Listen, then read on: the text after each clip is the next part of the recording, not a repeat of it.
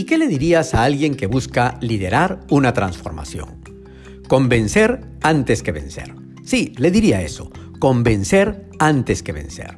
Cambiar, alterar, variar, modificar, mutar, trocar, muchas palabras que se refieren a transformar, te hacen sentir que las cosas van a dejar de ser como han sido hasta ahora. Eso incomoda. Por eso es tan difícil liderar una transformación. La vida es un continuo cambio. Recordemos a Heráclito que explicaba que no era posible bañarse dos veces en el mismo río porque el movimiento de las aguas hacía que el río ya no fuera el mismo.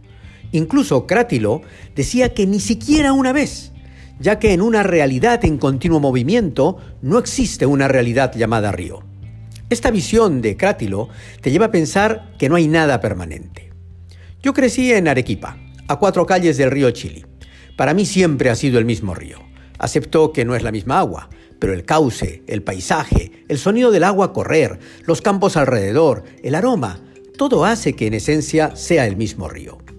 Hay dos tipos de transformaciones, las transformaciones de forma y las transformaciones de fondo.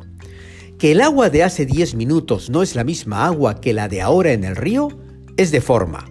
El río sigue estando ahí. Esa transformación prácticamente no tiene rechazo.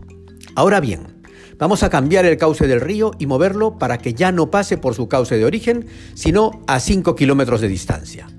Esa es una transformación de fondo. Tiene impactos y por lo tanto tendremos oposición. Al liderar una transformación es imperativo que primero identifiquemos si es de forma o de fondo y que seamos conscientes de los impactos que genera hacia otras personas, cómo impacta a los clientes, a los colaboradores, a los proveedores, a los accionistas, a los ciudadanos, al gobierno. No se puede liderar una transformación sin primero construir el mapa de impactos.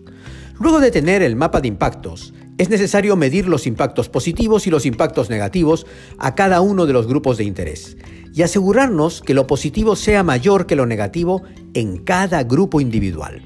Para ello, podremos usar mitigantes que conviertan los impactos negativos en positivos. Con la seguridad de que los impactos son neto positivo para todos los grupos implicados, pasamos recién a la tercera y última fase previa a iniciar la transformación, que es reunirnos con cada grupo y explicarla. Si no seguimos estos pasos, generamos conflicto. El conflicto es el principal enemigo de la transformación.